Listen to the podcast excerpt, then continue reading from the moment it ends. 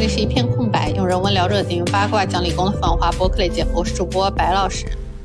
我是陈老师。今天想来跟大家聊一下女性创作中的一些变化。其实这个话题是从上期我们最后想讲，但是没有完全讲到的那篇德赫文的作者引出来的。就是说，其实可以从作品中感觉到，大家在试图用女性视角和进行带有女性主义色彩的创作的时候，是有一些想法和观念上的变化的。这可能也是为什么每次写女性向的小说总是能够引起大家热烈讨论的原因。但显然啊，也不光是同人作者，或者说更新兴的网文作者们，实际上那些写作生命很长的作者，其实或多或少都能够从不同时期的作品中看到作家本人的心路历程。像咱们之前聊金庸也没少聊这一方面啊。所以今天我是想先从一位我非常非常喜欢的女性作家说起，来聊一聊一部。非常有意识的从传统的男性主角视角写作到女性主义写作变化的作品，那就是厄修拉和他的《地海传奇》。是的，是的，就我们这一期呢，就先来讲一讲这种经典的女性主义的文学作品吧，就看一下他们这种经典作家的观点，然后呢，再从这出发去聊一聊我们一路观察，然后也显然更为熟悉的就是现代的这些网文作者们。那厄修拉·勒古文实际上也是有一个转变的过程的。那作为现在公认的女性主义作家，她其实对自己的《地海传奇》系列有过这样的评价。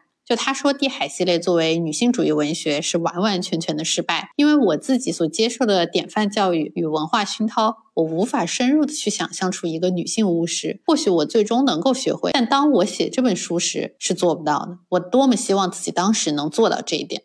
是啊，就厄修拉·勒古恩，他也在一个纪录片中提到，就由于受到上世纪七十年代女性主义思潮的影响，他在一九七二年出版了系列第三本，就是《地海彼岸》之后。他是有对自己的创作进行反思，这个反思实际上持续了十七八年，导致他直到两千年之后才完成了这个系列的第四本，就是《地海孤儿》的写作。可以说，《地海》这个系列的创作过程本身确实就是断裂的，也是有这样的一个改变和进步的。因为我自己其实也是好几次，因为很喜欢厄修拉，然后我就很想读一下他这个非常有名的《地海》系列。但是如果我从一开始读，就真的是读了好几次，就只看开头看不下去。直到这一回，我是从他另外一本中篇集里先看到了几个跟地海相关的小故事，哎，然后感觉好像这跟我之前的印象完全不一样，因为那几个故事其实是地海第五本那个地海故事集中的一部分。那从时间顺序上来说啊，其实地海故事集里写的故事很多反而是发生在正篇的三部曲或者说那个四部曲加上地海孤儿之前的。那从这些小故事中，其实我就可以看到厄修拉他是有针对性的，在给自己之前的三本书在打补丁。那其实严格来说，就是第四本，就是他隔了时隔十七年之后才写完的书《地海孤儿》就已经开始打补丁了。那如果要聊这种补丁，可能也得先介绍一下，就是之前几部它到底讲了什么，问题在哪里？毕竟我我想这个《地海》系列确实看过的人应该不太多。包括它里面设定的那一套，就是万事万物都有一个真名，你掌握了这个真名这套语言，才可以有真正的力量操控这些事物。这一些设定 可能大家也都不知道哈。其实前三部的那个《地海传奇》，它自己可以单独的看成一个系列故事，而且这个系列故事是非常符合我们上一期聊那种传统男性英雄叙事的模板。有一个天生具有强大的魔法天赋的牧羊少年，他叫格德，就是。这三部的主角，他成为了一个巫师的弟子，然后被他的老师推荐到了一个巫师学院去学一些更高深的魔法知识。就这个开头，真的就是幻世八百本奇幻小说，甚至跟咱们这边那种仙侠流派的也很像，就是一开始你要进师门啊、学习啊什么的。但是地海系列至少前三本相对有趣的一点就是，它的主线不是主角打怪升级。就第一本来说呢，主角进了这个巫师学院之后。他没有学什么东西，就首先因为自己的心高气傲，跟同学置气，然后就使了一个禁术。他想要召唤亡灵，但是却招来了一个不知道从哪里来的黑影，而且这个黑影直接袭击了他，把他毁了容。然后主角也从此就那个心高气傲的劲儿再也没了，然后就一直都在挣扎于跟这个非常恐怖的一直在跟踪他的黑影的斗争之中。因为这个黑影他的目的就是要夺走主角格德的身体。那后来也是主角之前的老师告诉他，你不要逃避，而是转身。于是主角还哎学习到他要反过来去追逐这个黑影，最后在追逐之下也理解到黑影其实是他自己的另外一面。于是借由自己那个真名格德去呼唤这个影子，重新跟影子合二为一，去结束这个自己犯下的错误。其实这个故事本身，我觉得其实也还好啊，它是一个挺正统的奇幻故事。但是同时，这个故事里面也有很多设定，比如说他那个巫师学院里面都是男性，就禁止女性入内，而且里面的男巫师还都要禁欲，然后所有的重要角色其实也基本都是男的。这种可能看起来真的就是非常的 classic，非常经典，同时也非常有毒的设定。那针对这一点，厄修拉是在《地海故事集》就是第五部的那些短篇故事里面，他的第一篇故事叫《巡查师》，他反过来去讲这个巫师学院开创时期的故事。那虽然我觉得这里当然还有一点局限，就是这个故事的主角其实还是一个男性，但至少在这个故事里面，他就讲了这个巫师学院最早的雏形其实是女巫们的连接，最早在那里留存力量的是女巫们，就是。因为当时一些争名夺利，并且为了权力去帮助暴政、去互相残杀的那些男性巫师，他们祸害了很多巫师，让他们不得不隐姓埋名。而那些想要团结起来的巫师们呢，他们聚集在了一个偏远的岛屿上，自称为结手，就是呃互相呃握着的手吧，就结手之女。他们用女性来作为自己的代称，因为什么呢？他说我们并非都是女人，但自称女人会有好处。那些大人物认为女人不能团结，觉得女人不懂什么叫做统治、苛政，或是没有任何力量。这一段的描述真的几乎就是一种女性主义宣言啊！就是因为你们看不起女性，反而我们以女性为名，我们可以更加的团结，更加有力。而且特别有趣的是，一开始这个岛反而是反过来，他要拒绝男性的理由是什么呢？是说如果附近有一个领主听说了啊，有一个岛上有些女巫聚集。他就觉得，哎，没什么大事，一群女巫嘛。但是，一旦他听说一个岛上有几个男巫，哎，那立刻领主就会非常的提防，并且想过来抢人。就这种实际上利用刻板印象里的弱者身份去隐藏实力、去发展自我，其实也有一点我们道家的那种不争为争、以柔克刚的感觉。毕竟，其实厄修拉他还翻译过《道德经》啊。而且，这个故事里面不光他有说这个保留了巫师力量、建立了学院的是一些女性们的联盟。那最早去帮助和引导男主角逃离一个坏巫师的一个采矿的地方的掌控的，也是一个非常有天赋的女孩。感觉这一部分其实也有一点像是他对第二部《地海古墓》的一个背反，因为在《地海古墓》这一本里面讲的就是那个男主角格德，他为了寻找一个象征着全球化啊，不是象征着和平共赢的闭环，闯进了另外一个遥远国家里面一个封闭残暴的女性宗教群落。去帮助里面的一个少女祭司田娜找到自我，并且追寻自由的故事。哎，其实这样我一总结，其实是会感觉槽点还真的挺多的。但是如果 如果我们看小说的话，其实也还好啊。虽然有人批评说里面那种由女性主导的宗教群落，却是一个非常有极端权力结构，并且有一个嗜杀文化、非常冷酷的一个文明。那可能不是和女性友好，但是我又想说，就这种女尊男卑，然后女祭司要向黑暗女神去崇拜她，去献祭死亡这样的一些东西，其实就跟 D N D 里面的黑暗精灵主二那套非常像啊。而且讲道理，大家都是呃一九七几年搞起来的，还不知道谁借鉴谁呢，对吧？说明那段时间很有可能就是流行这个呀。真要说可能的问题，其实还是一个，哎，首先他是一个男性的主角，和他好像是更文明的一个外来者，闯入了一个封闭的文化社群，并且让这个社群中的女孩认识到自己啊被压抑不自由，然后再经由这个男性的共同帮助去逃离，这样的一个套路，好像是有一点殖民者的那个遗毒，就是让他们让我想到那个《风中奇缘》啊。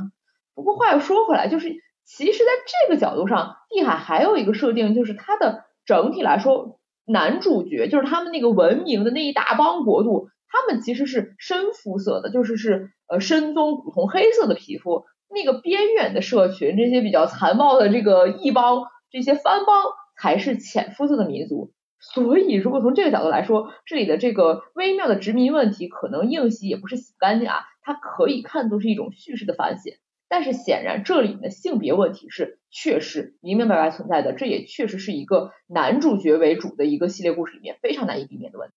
是的，是的。其实厄修拉后来自己是明确这个问题的。那他的操作其实就是让里面的格德他会就是更为女性化一点，但是这实际上并不能完全解决，就是你刚刚前面提到的田娜她的问题。厄修拉自己也说，就是在蒂海尔古墓里面，那田娜她其实并不是一个英雄，就是不是一个 hero，她是一个 hero in。那这两个英语单词在用途和含义上巨大差异，其实就很显然，正是由于性别规训嘛，它是语言反映在就是这个生产里面的绝佳势力。那田娜她其实是一位女英雄，她甚至都不是一个行动自由的人，她是困在她自己的现代。处境里面的，而当一个真正的所谓的英雄来的时候呢，那么这个女性就会和那个男性的英雄互补。那田娜其实并不能逃离古墓重获自由，除非和那个男性一起。但是格德呢，他设定里面也不能重获自由，除非他和田娜在一起，他们是一个互相依赖的关系。那就是说我重新定义了我的英雄是他去依赖，而不是我要自主行动。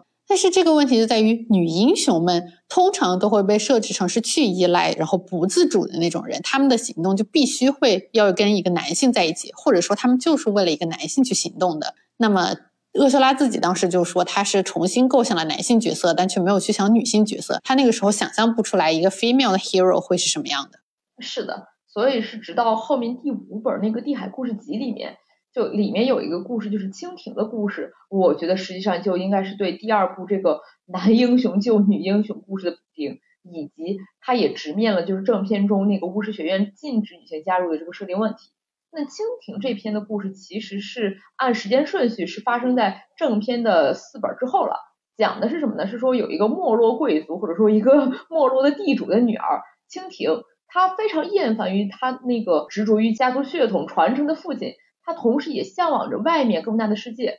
于是，在蜻蜓遇到来这个地方下基层工作的一个巫师男孩之后呢，他就很想向对方学习外面的知识，也学习魔法。那同时呢，这个男孩也是一拍即合啊，就想要违反学院的规定，把蜻蜓带进这个禁止女性的学院。那蜻蜓到了这个巫师学院岛上之后，他就成了当时一个非常强大的巫师，想要召集会议，成为大法师，以掌握更大权力的借口。但同时，他也最后成为了摧毁这个巫师的龙。对，这个里面还有一个设定，就是人其实是有的人可以变成龙。这一个蜻蜓，它在书中被描写成一个会去必去之处，因为不明白危险，没有智慧，只有纯真，没有盔甲，只有怒火的女人。她既是一个女人，也最后成为了龙。那这里就是因为这个地海系列有一个设定，就是龙和人曾经是同一个种族，人在成为人之前是龙。他们两个之所以会有分歧，是因为人选择重负，龙选择双翼；人选择拥有，龙选择舍弃。而龙在这个设定里面，就是他天生通晓那个强大的真言，就是我们说的那些真名的那些语言，那个才是对这个整个世界的一个真实反应和真正力量所在。而人类反而因为他们发明了各种的语言，方便交流什么的，就不会使用这个真言了，需要有特殊。才华的那个巫师才去学习这个真言，去寻找真正的力量。在整个地海系列中，只有两个人，他有这个从人形变成了龙的这个过程，也就是说，他返回了本真，找到了巨大的力量。这两个角色都是女性，其中一个是后面我们会提到的一个遭受过虐待、被烧伤的一个孤女，另外一个就是我们这里讲到的这个蜻蜓。其实我觉得这里真的是有一个隐喻在的，就是如果我们看那个对蜻蜓的形容啊，他说。他没有智慧，只有纯真；没有盔甲，只有怒火。这个乍一看真的是挺奇怪的哈，就是哎，为什么他说是一个女人没有智慧？这是这是好像很微妙。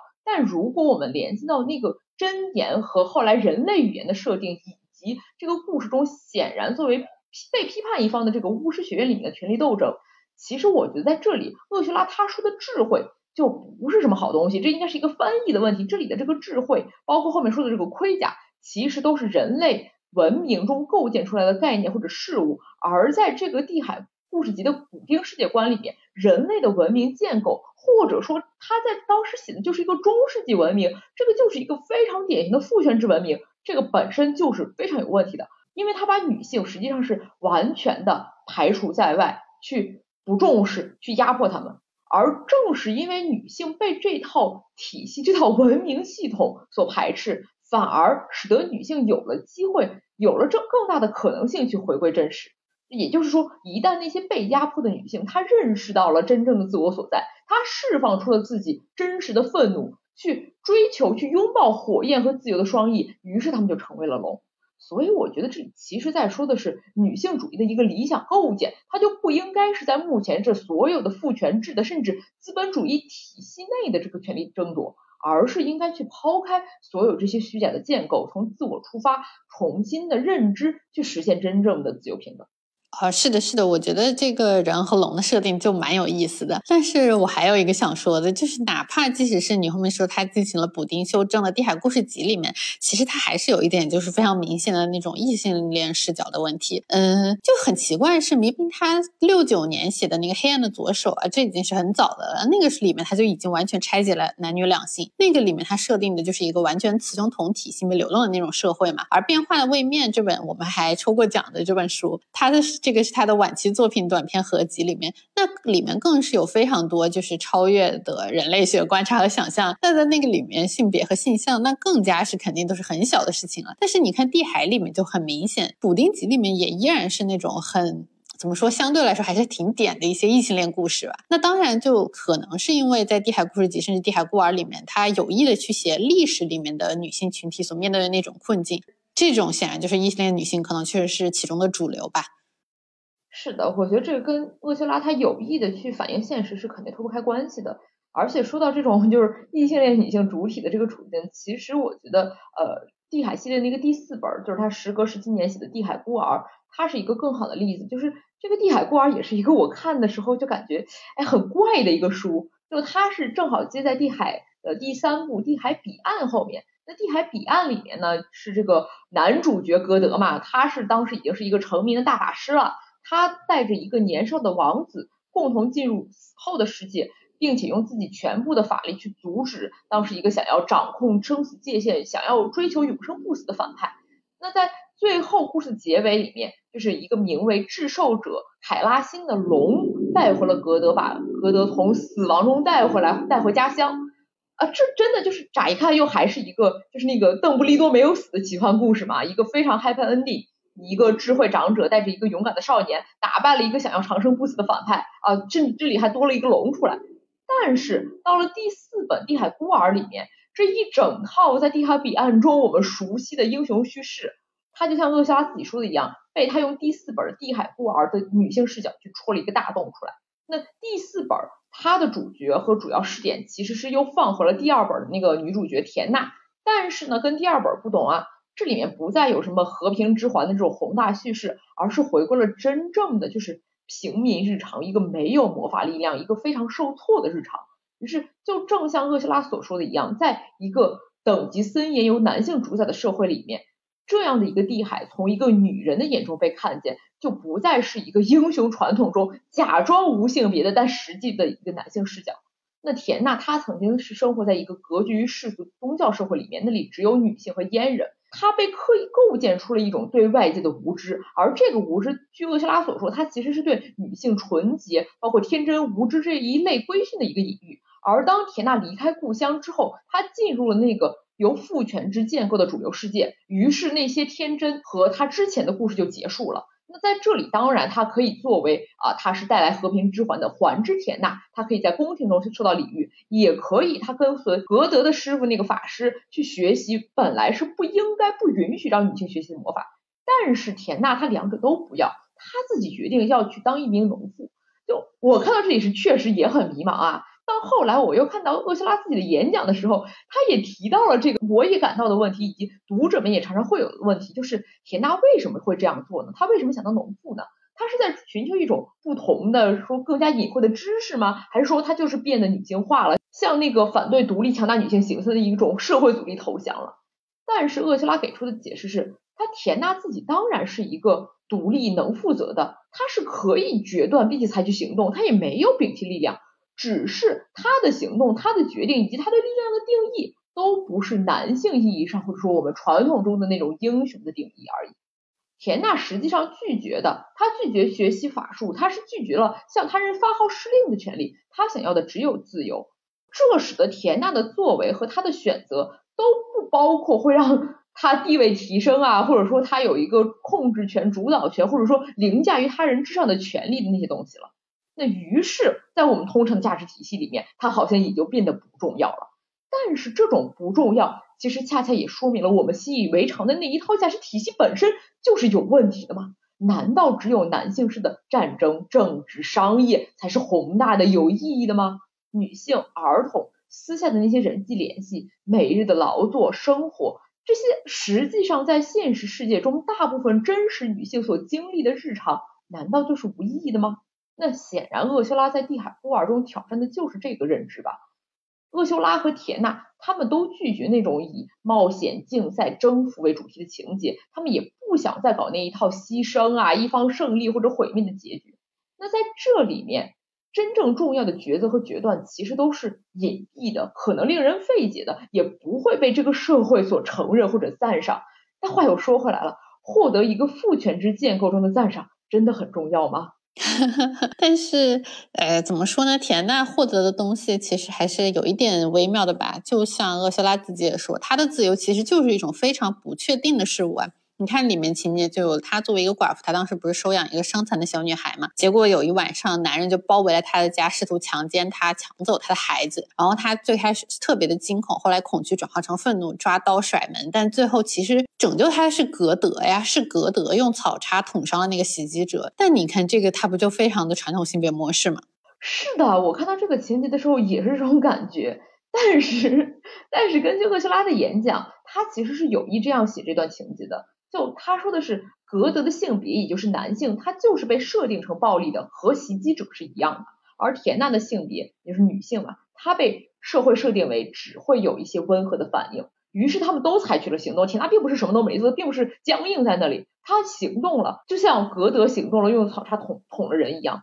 但是实际上他们的行动都不是真正的自由的，就是他们还都困于那一套性别的叙事之中。所以说，真正的自由要怎么获得呢？这个其实我们得看那个书的结尾部分，就是当地的一个巫师，他是一个非常相信就是男性价值观里面权力啊、等级啊那一套的人。就因为铁娜没有对他卑躬屈膝，没有去尊重他在男性秩序里的应该有的地位，而格德呢又失去了力量，于是在他的价值观里面也没有不值得被尊重了。于是这个巫师就对格德和铁娜进行了非常残酷的报复和欺凌。而在这个时候，就不管是格德还是田娜，不管是男性还是女性，他们作为普通人，他们在面对这样的一个有力量的，在制度下是一个霸权的一个角色的时候，当他们抛弃了旧有的那一套英雄主义传统叙事，他们就完全陷入无助之中了。没有魔法，也没有什么知识或者曾经的高贵身份，能够去帮助他们抵挡制度化权力的那种恶意。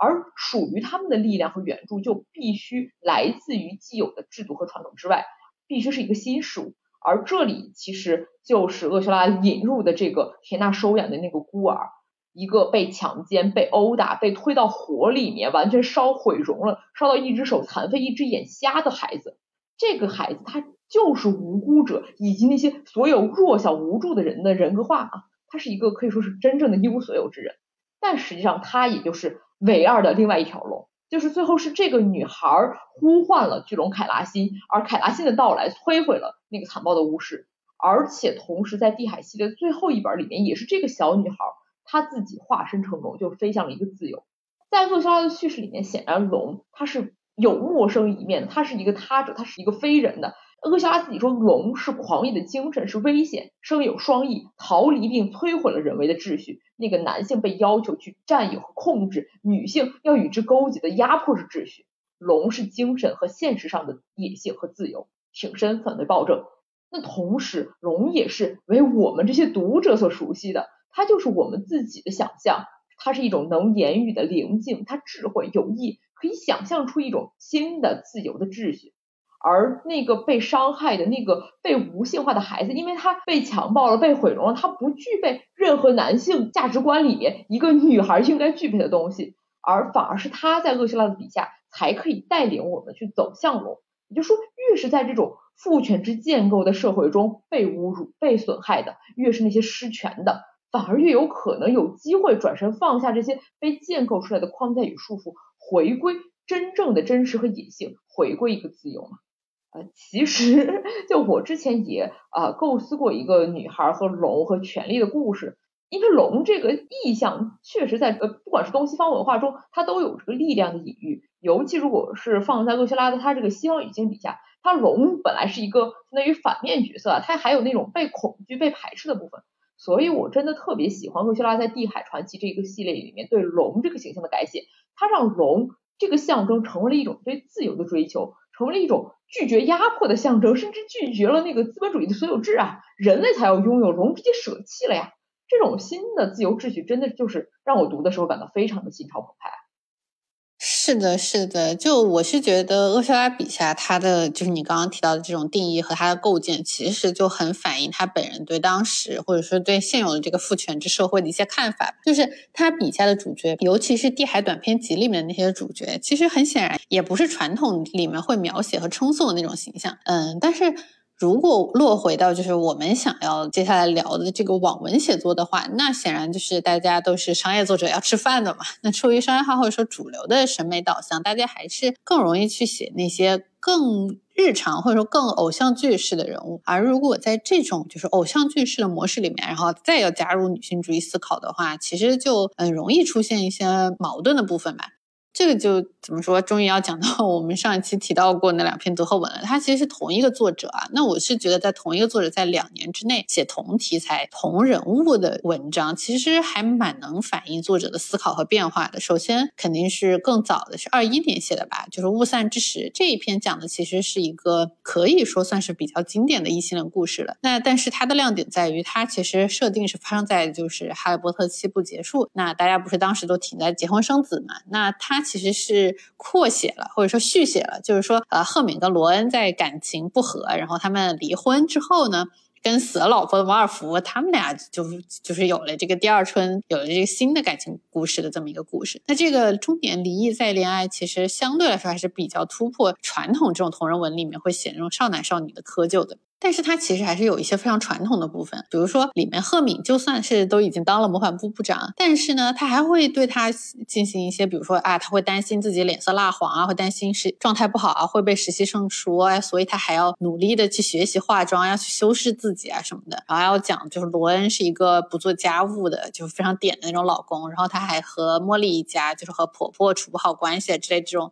怎么说呢？就当然他们也。其实挺现实的，但是呢，你又觉得好像是不是有点过于刻板印象的那种女性困境的描写？然后还有就是里面，比如说就是去描写女主的外貌、衣着打扮，尤其是和男主马尔福见面的时候，他的外貌描写，当然其实也会对应就是男主的装扮以及他多么的好看、多么俗、多么有魅力之类的，这些都还在一个比较经典的那种偶像剧式的言情小说的写作模式里面。就是作者其实花了很大的笔墨去写金妮怎么去帮赫敏精挑细选一条出席宴会时候的裙子。当然，这个你也可以说是一种传统礼仪，但是那种通过打扮要吸引男性注意的这种套路，就是 在《雾散之时》里面还是蛮经典的，就是在套用。啊，其实我对《雾散之时》里面就是有点敏感的几个点，除了这个你说的赫敏关于年龄啊、外表啊这种外貌焦虑以外，主要我真的有点。不太喜欢赫敏去露居之后跟她的婆婆妯娌们那种社交描写啊，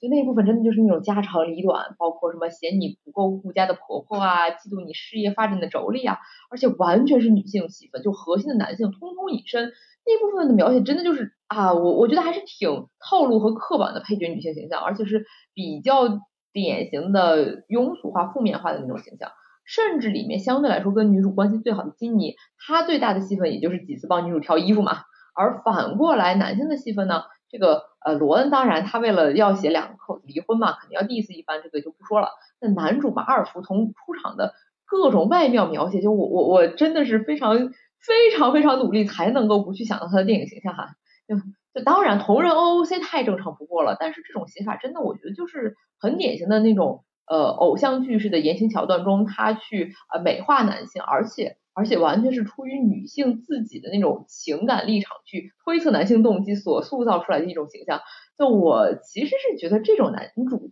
可能跟男性本身也确实是没没剩下几毛钱关系了。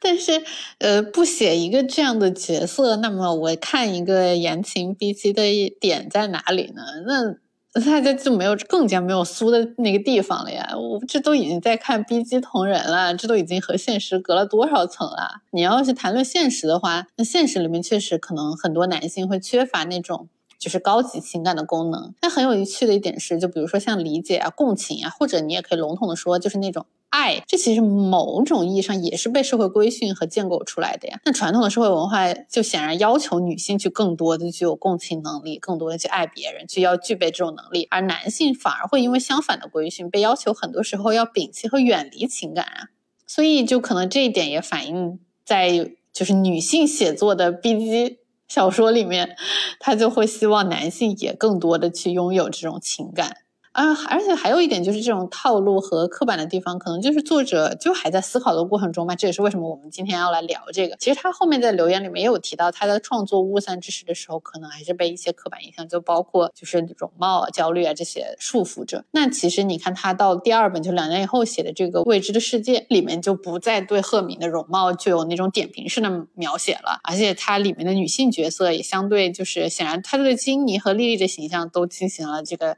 就是和他前。前一篇相比的话，都进行了很大的变化。嗯，其实《未知世界》讲的就是在一个没有伏地魔的异幅线里面的世界线里面，它讲的是赫敏和马尔福从学生时代如何产生感情的一个故事。那你想，这个里面如果没有伏地魔这个具有压迫性的东西的话，那么马尔福要去改变他原来的观点，想要去真的反抗他的家庭，反抗他的那个父权，那他其实相对来说就困难很多。所以矛盾最开始其实也比呃雾散之时要尖锐很多。那当然就是写作难度其实也。更大一些，所以在这篇文里面，其实他把重心更多放在了赫敏身上，就写了赫敏作为女性啊，然后也是作为一个麻瓜出身的巫师，她感受到的那种社会的结构性的不公。那不管是她作为一个麻瓜巫师受到歧视，还是作为一个女性的优等生，她所受到的压迫和排挤，以及她自己进行的反抗。这个里面就是借同人去反映现实的那种情节设置，以及赫敏本人作为主角的这个心态变化，都描写的非常的生动和细腻啊。从这个主题就很明显，你能感觉到作者绝对是在这两年里面，其实他有吸收很多时下流行的讨论的女性主义思想。就比如一个很小的例子，就是穿裙子的剧情。那赫敏在宴会上穿漂亮裙子，下一段他会觉得自己反思说，照片里面的她像花瓶一样。你看这个就比起不散就。显然往前一步了。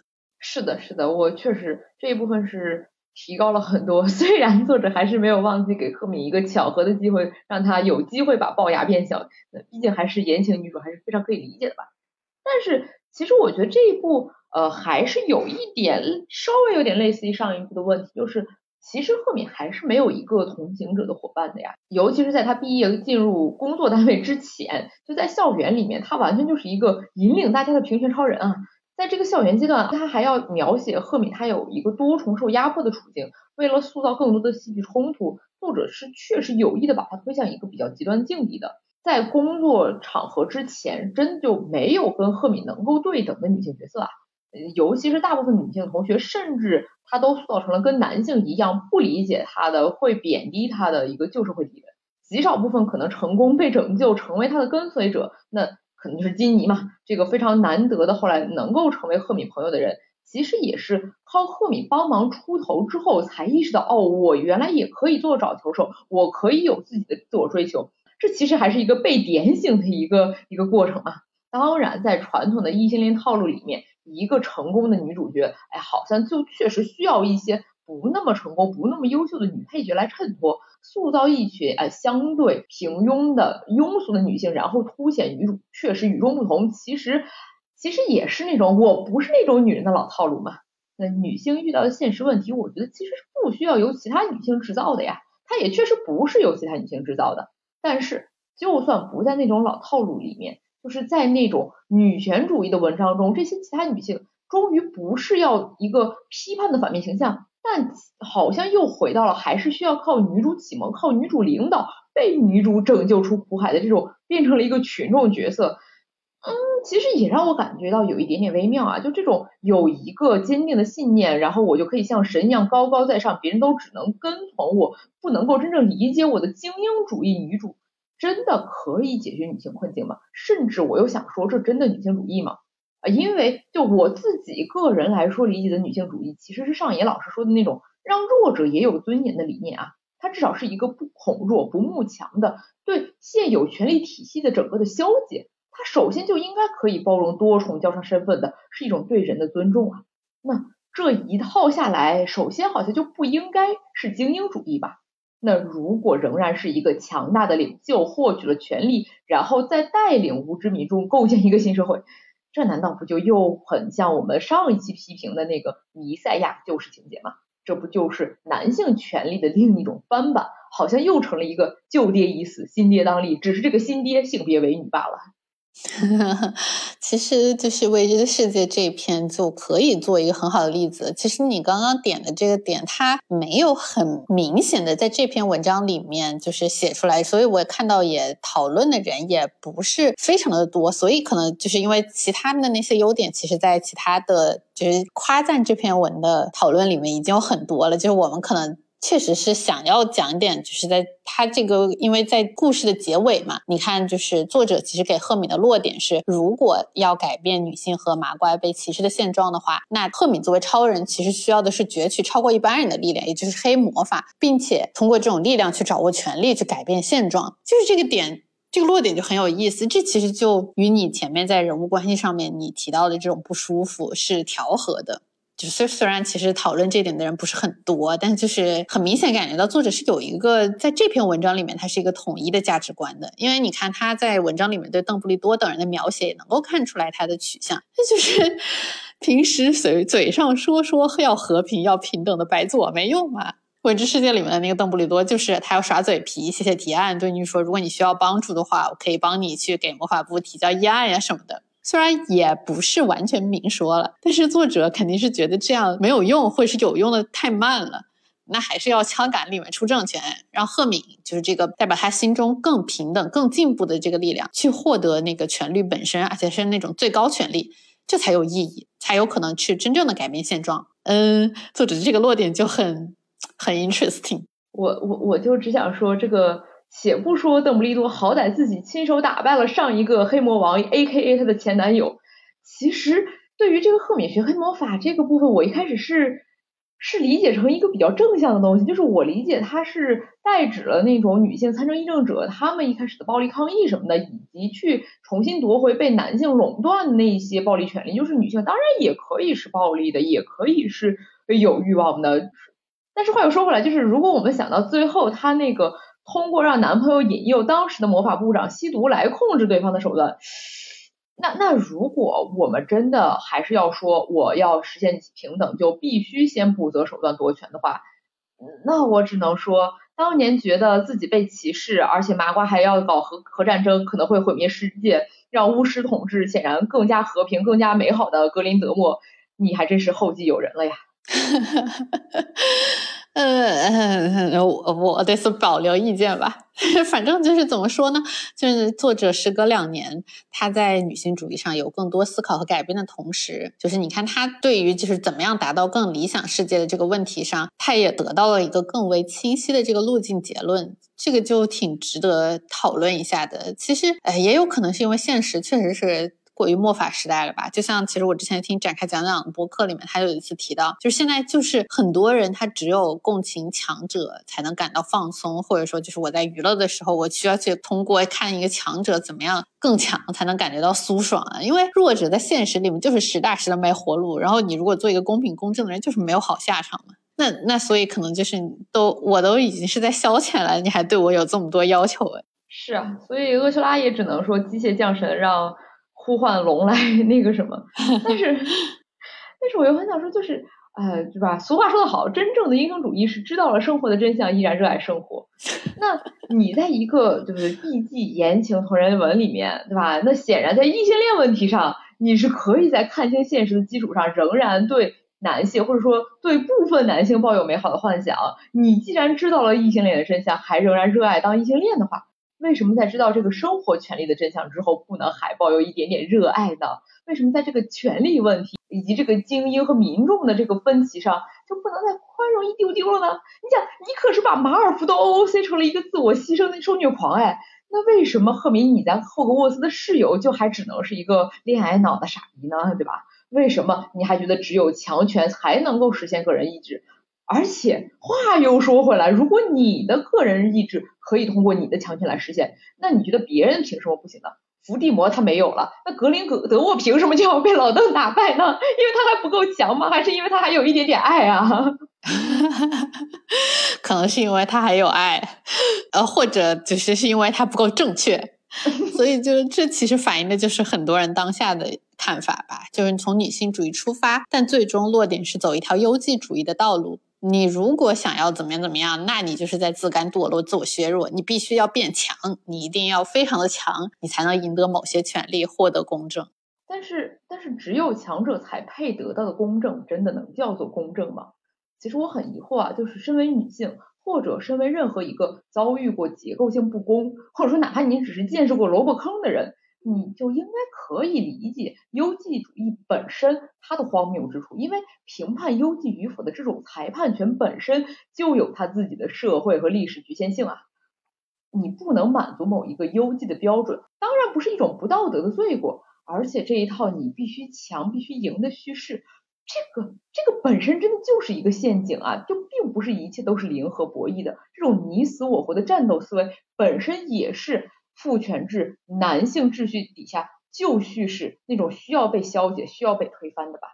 其实从这个角度，就又得说回这两篇文里面言情或者说异性恋的部分。就很有趣的是，现在舆论中其实很多时候激进女权主义的态度，其实基本上是沾男即死，或者说我要跟男性势不两立的一个分离主义。但在这两篇 毕竟是言情小说嘛，那显然是一个异性恋浪漫故事。对于这个在现实生活中往往确实存在了一定利益冲突的两性关系问题，小说的处理是把两本书的男主形象大幅美化，而且给他添加了大量的牺牲和受虐狂部分，尤其是为女主付出牺牲这件事。其实，如果我们用阅读浪漫小说那本书里面的理论，那里面的作者他分析的是，好像是上世纪一些看浪漫小说的美国中产家庭主妇啊，然后他说。当时在浪漫小说中，很多男主形象其实是母亲的形象。说男主爱女主的方式，并不是当时主流的异性恋浪漫的关系，而更接近于当时所谓更温情、柔软、体贴入微的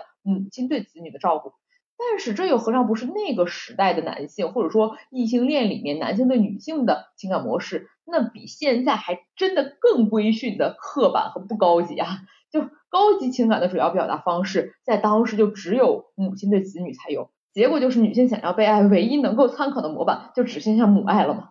嗯，我是觉得想要被理解、被认同、被关照，甚至照顾，其实都是呃非常人之常情的需求啊。但是只是在现实的关系里面，女性会更多的被要求，或者说被规训提供这部分价值啊。甚至你看，就是被发展到像爱娃娃那种，他就会非常强调女性要表达出对男性的崇拜，这不就是那种认同理解的一种极端化，甚至是功利化的表现吗？嗯，至于就是说家务劳动和照料工作，那更显然是传统的女性项目啊，就。就是说，从社会规训或者说构建的角度的话，那女性的那种被理解、被认同、被关照的需求，就往往会更难在异性亲密关系里获得满足。所以在浪漫小说里面，就会有一些极端化的展现。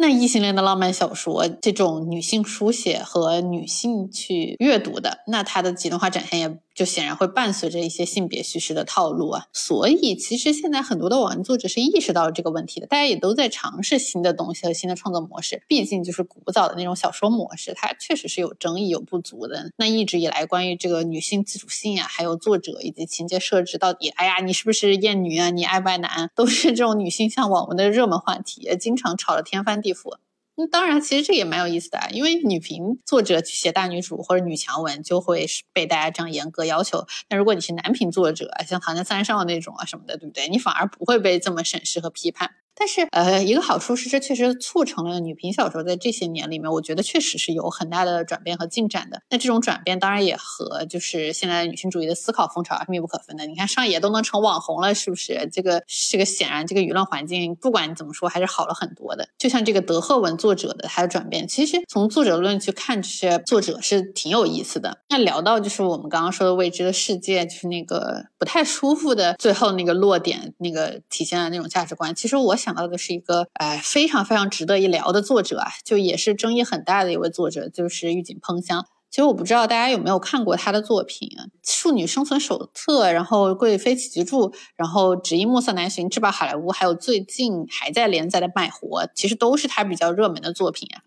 而且好像也还有一些是改编，已经改编成了影视剧的。所以如果以时间线来看，他的作品就真的蛮有趣的，就是看起来变化还是非常大的。那么首先要说的是，其实玉井喷香是一位一开始在写作上就非常非常成熟的作者。他十多年前的作品，你现在拿出来看，还是没有什么就是很大新手的那种不成熟的结构性问题，所以就完全可以跳过，就是他写作上的那种不熟练，去直接探讨他在想法上的改变。嗯，就像他自己总结的，他其实是从二零一零年开始就在网络小说就是开始写了嘛。他写了那那个男频、女频、历史、军事、言情各种题材都试过，然后一到最后他写那个基建文嘛，就从去年开始创作买活，据说是准备写三千章来着。那早期其实他完全想象不到，他其实主要是写古言的吧。我其实看过他最早一一年写的那本《非常难搞》，其实可以算是一个小短篇了。一个太子太子妃第一人称小甜文，全文是女主的第一视角，然后以两个人的婚后生活为起点展开叙述的一个双向暗恋小甜文。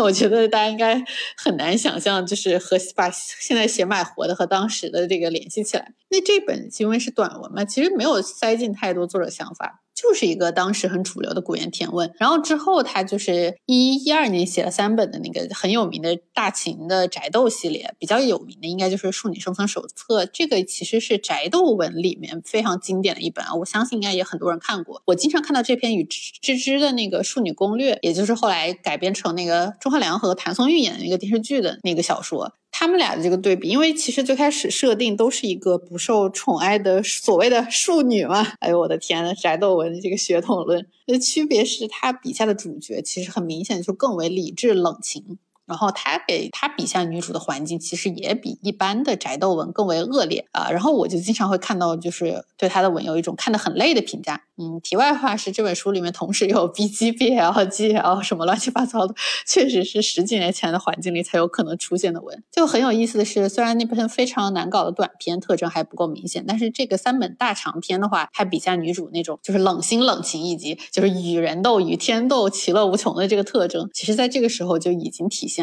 然后之后呢，就很经典的就是《贵妃起居注》啊，这一本其实是他一三年的作品哇，我很难想象这本书居然十年了，我看它居然都已经是六七年之前的事了。那这本书其实是以明朝殉葬为背景，虽然说是架空文，但原型其实很明显的就是明成祖后期，然后女主作为乡绅之女选秀给了当时的皇太孙朱瞻基嘛，也结识了后来宫廷历史上很有名的胡善祥和孙皇后。这一篇我真的是在无剧透一口气看完的时候是很惊讶的，因为我给他。预设的是一个传统古言那样的立场啊，就我当时是准备当一个很轻松的文看的，但是它并不像传统古言那样写男女主互相相爱，或者皇帝是怎么回心转意爱上女主那种经典古偶套路的。皇帝自始至终真爱就是历史上的孙皇后，女主呢，她的自始至终的目标只有一个，就是她不要被殉葬。我觉得这一段原文就很有趣了，它就是说。你不知道那是什么东西，你也不知道它在哪儿，可你觉得它一直在嚼吃着你，嚼吃所有能嚼吃的东西。有时候我觉得我就算在打一场没有对手的仗，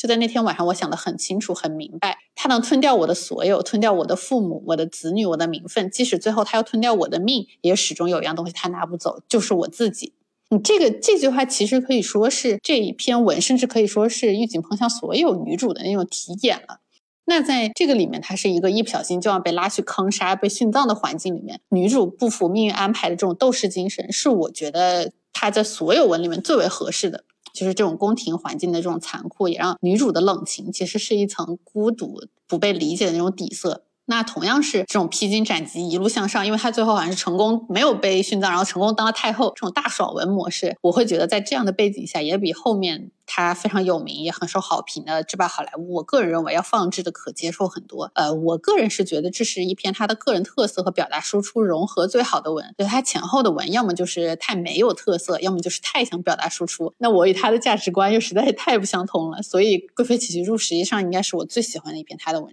那很多人会拿这篇与东木多的《青川日常》比较，我觉得这个也很有意思，因为他们其实同样主题都是去描写封建社会女子是怎么样被吞噬的这个过程。那《青川日常》呢，因为用糖衣包裹，以至于很多人一开始会觉得是甜宠文。呃，这个我们其实在今年年初的节目里面聊过一点，如果有兴趣的话，可以回去听听看。那。显然，相比较之下，《贵妃起居注》这本就要尖锐的很多。这种尖锐其实也是玉井喷香的书里面的女主角一以贯之的，就是直面现实，同时永远不丧失自我。某种意义上说，我觉得她的女主带了很强烈的自我愿景的那种投射。是的，我觉得多木木梦多他的很多，尤其是青春日常，是那种把自己的表达藏的比较深的类型，那不然他也改不成一个真的甜宠剧啊。但同时相应的，多梦梦多也没有去主动的给自己的女主角以过多的价值判断，不管是正面还是负面的。那他并没有很想要去写，或者说想要去证明自己的女主角有多么多么特殊、优秀，做的多么多么好。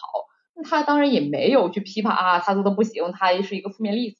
他就是一个很冷静、很克制、也很抽离的去观察和描写一个平凡的一个普通的人类。那我觉得他整体的比较就是有一点悲伤，同时也是同情的。当然，这也可能是我自己同情心溢出啊。那你如果说他有没有那种冷眼旁观读者，哈哈，你们以为是小甜饼，但其实都是冷酷现实的父权制刀片的意思呢？我觉得多少也有吧。但是哪怕是这种对读者的啊你上钩了的心态，我觉得多么木多也是比较温柔的，至少他没有恶意啊。你看看剑山创那个贱人，那才是为了伤害读者不惜毁书毁角色。但总之，我觉得多木木多的写作态度跟我看到的预警碰像那种我的女主很牛逼，以及读者想看什么我就多来一点的那种感觉是完全不一样的。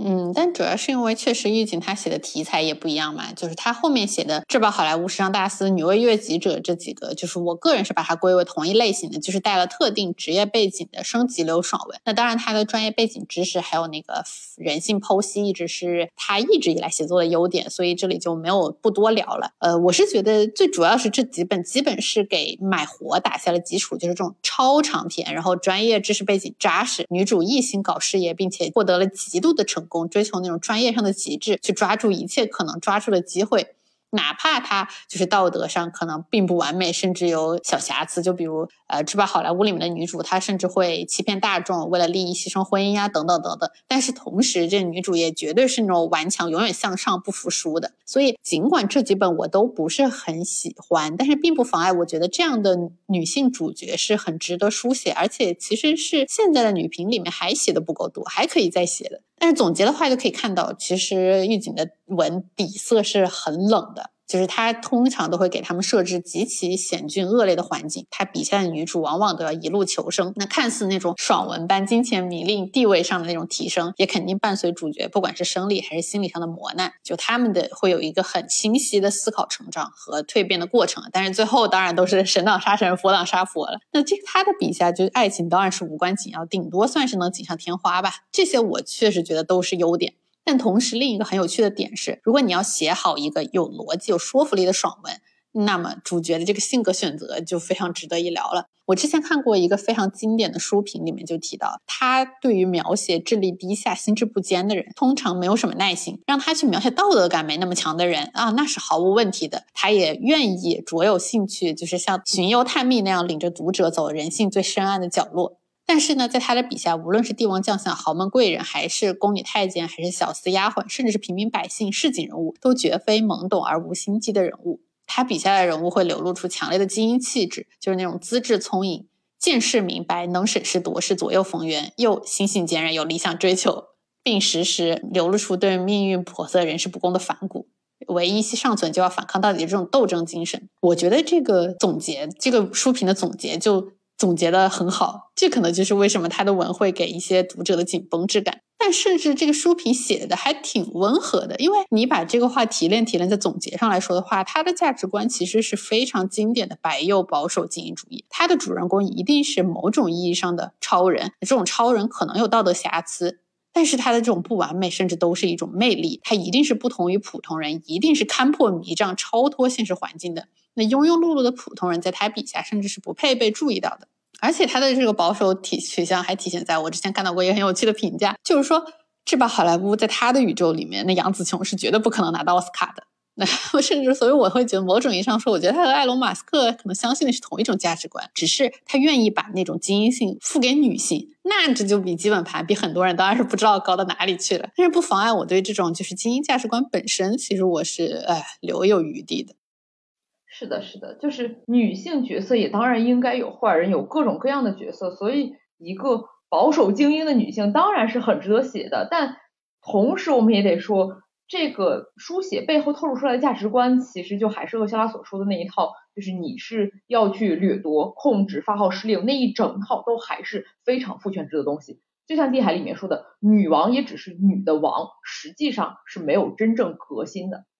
是的，我会觉得《御景烹香》的这种价值观，其实它和《未知的世界 》最后想表达的那种是相似的，它只是比那个推的更极致、更精炼的体现出来了。因为同人文里面嘛，因为你还需要用心描摹以情动人的 B 级感情线。那对于赫敏最后通过黑魔法掌握力量，成为人上人，改去改变剩下的那些庸碌的普通人，呃，这个结尾可以说当时是点到为止的。那么，其实狱警他就是在这么十来年的这个网文书写里，他是把这种价值观践行的比较清晰彻底了。就其实他与多姆多的对比还挺有意思的。同样的题材主题，多姆多就看似把最好的东西都给了女主，但其实他是把它当做主题表达的工具。我之前看到书评就是说，多姆多对主角永远是一种景观性的描写，我就觉得那个说的很精准。那狱警烹香，他你看，他对他女主角的爱就是显而易见的。那环境可能是残酷的，但是他的主角永远不会迷茫，永远不失去目标。哪怕他其实孤独、痛苦、不被理解，他也一定会一直做一个超人。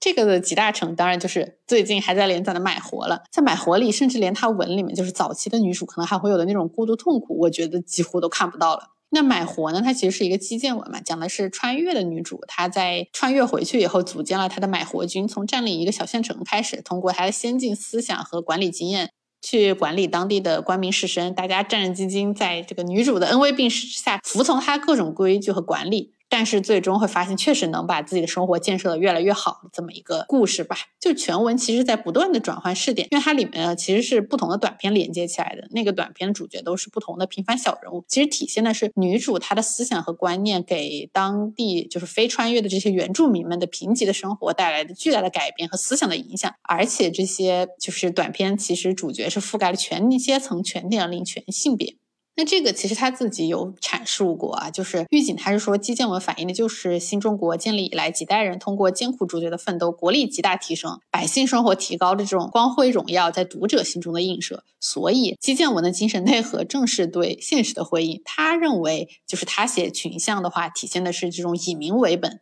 否则他会说，就是说他觉得其他的那种。不写群像的基建文吧，就是说，他说，当小说剧情如果发展到共同体建立以后，后续怎么发展会变得棘手。那过于理想化的设计会脱离现实，令读者出戏。而一旦如果采用了地质架构，进入王朝电竞以后的剧情推演，就又会进入土地兼并、民众生活水平下降的老套路，丧失了基建文的爽点，回到历史文那个历史规律无法逃脱的怅惘之中。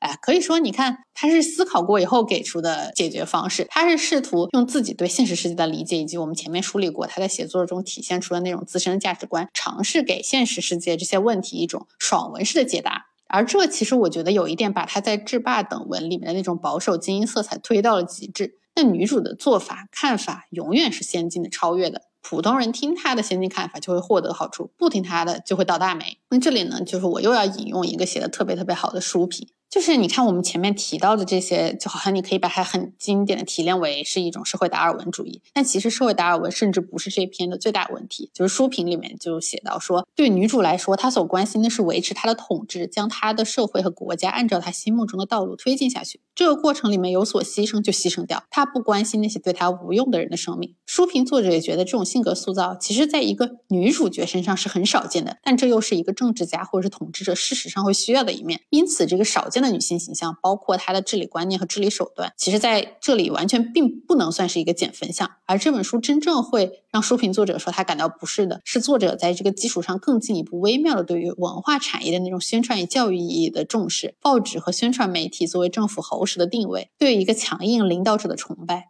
强盛军力的夸耀，以及在所有基础上认为当下的一切一定是正确的，一定是先进的，一定是文明的一切的这种坚定信念。那书评作者是说，这对我来说才是这部作品中的黑洞，或者说它是真正黑洞的投影。哇，这个真的，这个书评说的太好了。对，啊，对，是的，就是买活，我觉得它里面真的就很危险的点就在于这个，嗯，女主、作者和读者他们都坚信，只要这个。理念是正确的，就可以为之不惜代价，可以杀人，哪怕实际上他杀的都是另有罪名，比如说村霸，比如说一些坏人，但是他杀的只是因为那对他有利，就这到底还是一个独裁统治，哪怕他表现的是以一个开明的一个呃独裁，但是一样是一个独裁。这种为了坚信正确的就可以通往大多数人幸福的道路，那可以牺牲一部分人可以不在乎程序正义的路线，其实也正是在现实世界的历史中，其实是制造过巨大悲剧，而且不止一次的路线啊。当然，这也确实是呃左派的一个矛盾点啊，就是你如果讲道理，我们当然有很多很好的道理，但是你要是用道理管自己呢，你就做不了什么事儿，你就束手束脚，很难造成影响。那如果你想要造成影响，最快捷的方法当然你就是不讲道理。但是你一旦开始了这种不讲道理，历史也已经一次又一次的证明了，那权力本身的毒性酿成的就一定是毁灭一切的恶果，甚至这也就是 那个黑洞的来源啊。当然有人会对此解释说，这当然是因为下面的做错了事啊，上面都是被架空、被误导了，于是他们就会导向，这其实还是上面不够强，权力掌握的不够啊。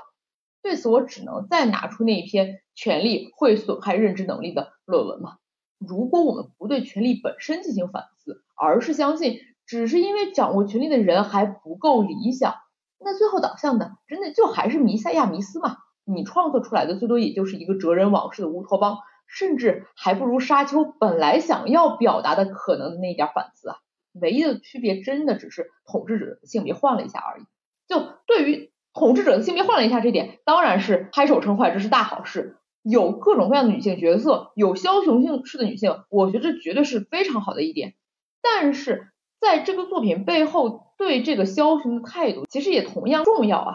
那女性主义思考的结果绕了一圈，结果又回到了一种恐弱、慕强、去渴望权力和精英主义，那不就还是去否认了那些人与人之间的连接，否定了现在现实中。绝大部分女性正在做的事情，那些情感劳动，那些真诚的交流和分享，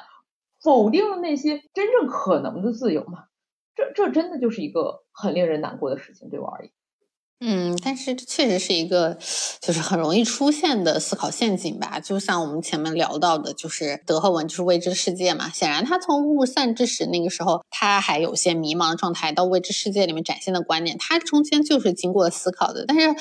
嗯，很微妙的就是，我是觉得他对于平权的愿景，在这个现实世界，就是残酷现实的重压之下，最终导向了一个，就是我们需要获得权利，需要精英领导的这么一个落点。我是觉得也是能理解的啦，就是这其实是一个容易思考得出的结论。因为如果你否定这一点的话，那要怎么办呢？这可能是一个很难给出答案的问题。是的，但是有时候创作不就是正要去问问题，不断叩问，不断思考吗？那当然，相对来说，玉井碰香它就没有这么拧巴，没有这么纠结，它就是很顺畅啊。因为它像你说的，一开始就是一个非常精英主义的试点，他就是非常推崇权力集权以及集权的。所以这个其实可能就是为什么贵妃起居住会让你觉得很顺，因为当时对那个女主来说，反派那一个她需要对抗的东西是更大的集权，所以使得女主拥有了更大的正正确性。就是他有了天然的合法性，而一旦没有那一个更大的集权压在女主头上，那他就会成为那个集权啊。这 其实让人想到了，让我想到了马斯克最近那个传记啊，就是他对推特大刀阔斧，或者说他对 X 的大刀阔斧，不也是不满于本来那个互联网公司的宽松自由环境吗？他不也是爱死了咱们那种集中力量办大事儿吗？确实。嗯，但是即使就是马斯克这个就很纠结，他确实集中力量干到了事啊！你能说你不用 Chat GPT 吗？那 OpenAI 也只是他投资吧，对吧？那人家企业文化也是开源啊，自由那一套，对吧？极客嘛，而且 OpenAI 现在还卖给微软了呢。啊，那其实说到底，从角色创作的角度来说，我觉得写一个强权者，他用尽各种手段，正面的、负面的一些阴谋诡计也好，他干了很多事情，可以。他获得了极大的成功，都可以这样塑造一个有魅力的枭雄人物是非常好的，尤其是如果是塑造一个女性枭雄人物形象，那简直太棒了。因为文文艺作品就应该有这样复杂的多面的人物形象嘛。只是如果在此之上，作者还想再附一层价值观表达，一旦去再迈一步，说啊这就是对的，这就是榜样，这就是伟大领袖，那就有点完大蛋了，那就非常容易一步迈向。为强权和制度化暴力唱颂歌的陷阱。是的，本质还是要看作者的认知到底是什么样的。因为就是现实存在，可能就是我们也无力反抗和改变，但是你也不能完全就怎么说呢？打不过就加入，说这样就是好的、对的、绝对正确的。其实，但是怎么说呢？说到底预警彭香的问题，其实是诺兰的问题啦。诺兰，你看他只是因为之前就是他更喜欢美强惨基因，所以他更大的那个强权压迫也要充当一下反派罢了。但是其实大家都是精英保守、崇拜强权的这么一个价值导向嘛。呃，其实很有意思的是，就是这个东西和现在的女性主义讨论混在一起聊的时候，它就是很容易被搅在一起。其实很有可能大家在说的不是一个东西。那这个东西到底就是有多大程度和性别是相关的，其实也是不好说的。所以我们在进行女性主义创作的时候，我们如果试图去就是改变现实里让人不满的那部分，去直面问题，并试图给出自己的解决办法时，就不管是像《未知的世界》还是像《买活》这样，他们作者其实都有在尝试真的去直面就是这种不公，去给自己的解答。那到底有没有可能真的去摆脱现在的父权制阴影呢？哎，其实也是有一些作品我们可以聊一聊的，这个可能就得留在下期我们再去展开讨论一下吧。那这期就到这里，就这样啦，大家再见，大家再见。